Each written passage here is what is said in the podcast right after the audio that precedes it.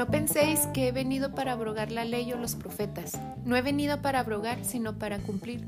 Porque de cierto os digo que hasta que pasen el cielo y la tierra, ni una jota ni una tilde pasará de la ley, hasta que todo se haya cumplido. Mateo 5, 17, 18.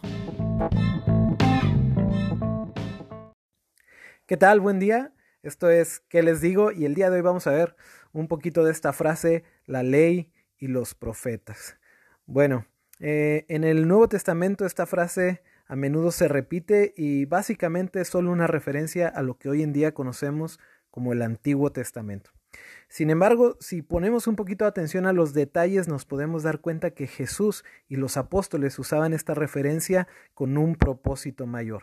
Por ejemplo, de la ley está escrito en, Salmos 19.9 que es perfecta y convierte el alma. En, Gálatas 3:24 Pablo nos dice que la ley es un ayo para guiarnos a Cristo. Y el profeta Isaías dice que cuando viniera el Mesías, él magnificaría la ley y la engrandecería. También de los profetas se nos dice que eh, inquirieron y diligentemente indagaron acerca de esta salvación. Eso lo dijo Pedro en 1 Pedro 1.10 y Santiago nos dice en el capítulo 5.10 que tomemos ejemplo de su paciencia y aflicción, pues hablaron en el nombre del Señor. El autor de Hebreos en el capítulo 1, versículo 1, dice que Dios habló muchas veces y de muchas maneras en otro tiempo a los padres por medio de los profetas, dando a entender que, que el mensaje de los profetas en el Antiguo Testamento pues era, era y es veraz. Cuando leemos el Sermón del Monte, podemos ver que la ley fue la columna dorsal del mensaje y que Jesús, como el Mesías, realmente engrandeció y magnificó el sentido espiritual y práctico de la ley. Es decir, a diferencia de los maestros intérpretes de la ley de su tiempo, quienes usaban la ley para producir un aparato social meramente religioso de apariencia externa, Jesús por su lado, manifestó que la ley no solo es algo meramente externo, y que para quebrantarla no solo se necesitaba la acción del pecado, sino que aún el pecado en el pensamiento. Esto es muy profundo. Y les dijo cosas tales como que enojarse equivale a matar, y que simplemente con mirar a una mujer para codiciarla ya era adulterio. Y hablando del noveno mandamiento, dice que añadir a tus respuestas más que sí o no ya es peor que mentir, pues de mal procede. Primera de Timoteo 1, 8 y 9 nos dice que la ley es buena si uno la usa legítimamente. Y la pregunta sería, ¿cuál es ese uso legítimo? Bueno, pues el siguiente versículo nos dice que la ley no fue dada para el justo, sino para los transgresores y desobedientes, para los impíos y pecadores. Y después da una lista, ¿verdad?, de ejemplo de ese tipo de pecadores. Pero nosotros cuando salimos a evangelizar, lo que deberíamos de hacer entonces sería imitar la forma y la manera en que Jesús, el Maestro, y sus discípulos, los apóstoles, usaron la ley para traer convicción de pecado, no para juzgar a la gente, no, ni, ni nada de eso, sino para que el inconverso tenga motivos de correr a la cruz. Para eso es la ley. La ley tampoco sirve para justificar y eso hay que tenerlo muy en claro. D.L. Moody dijo una vez, la ley solo puede perseguir a un hombre hasta el Calvario no más lejos. En el próximo segmento de ¿qué les digo? Vamos a ver un poquito de cómo usar la ley, pero por el momento esto está bien para introducción.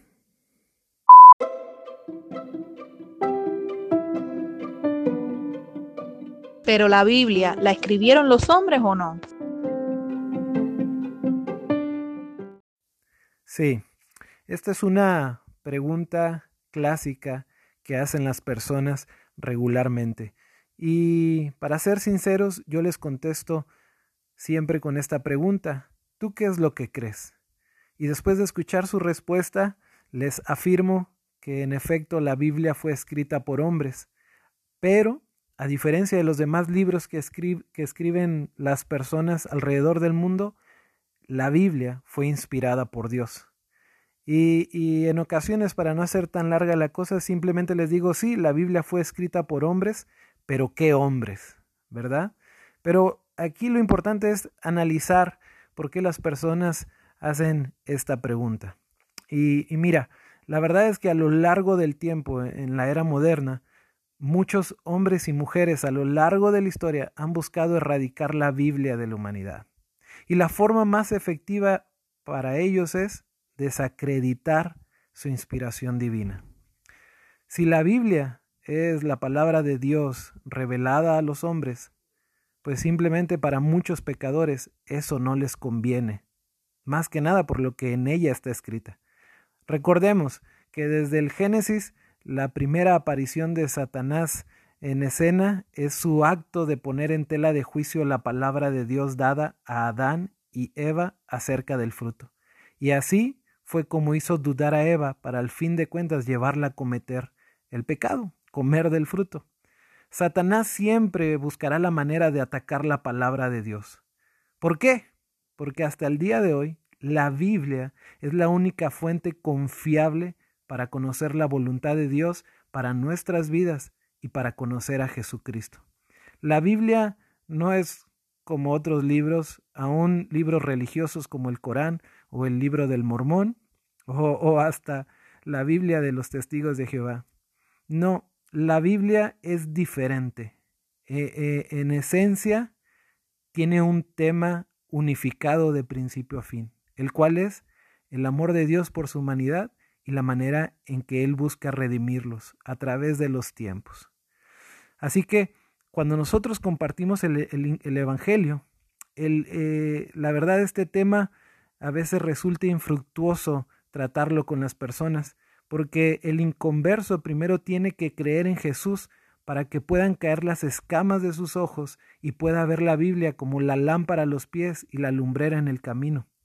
Así que cuando esta pregunta se presente, debemos dejar claro que la veracidad histórica de Jesucristo, aparte de los evangelios, como está escrito en la Biblia, está corroborada por demás manuscritos y textos antiguos, pero sobre todo por el testimonio de millones de personas que han sido cambiadas por sus palabras y su muerte en la cruz.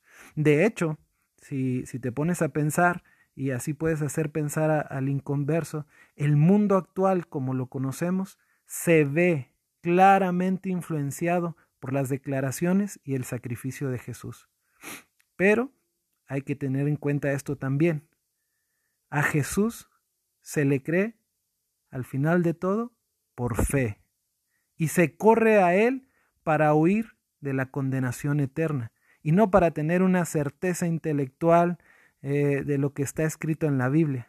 Así que, en conclusión, sí, la Biblia la escribieron hombres, y la historia de Jesús narrada por ellos realmente no puede ser producto de su imaginación, pues no ha habido otra historia escrita tan magnífica y tan divina como el Evangelio que ha traspasado el corazón de reyes y dictadores, que ha construido naciones y derribado imperios, que ha escrito la historia moderna y también le pondrá fin a ella.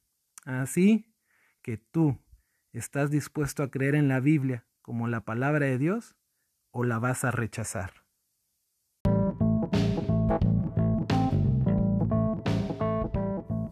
¿Qué les digo? Pues ya lo sabes. Te espero en la próxima. Dios te bendiga.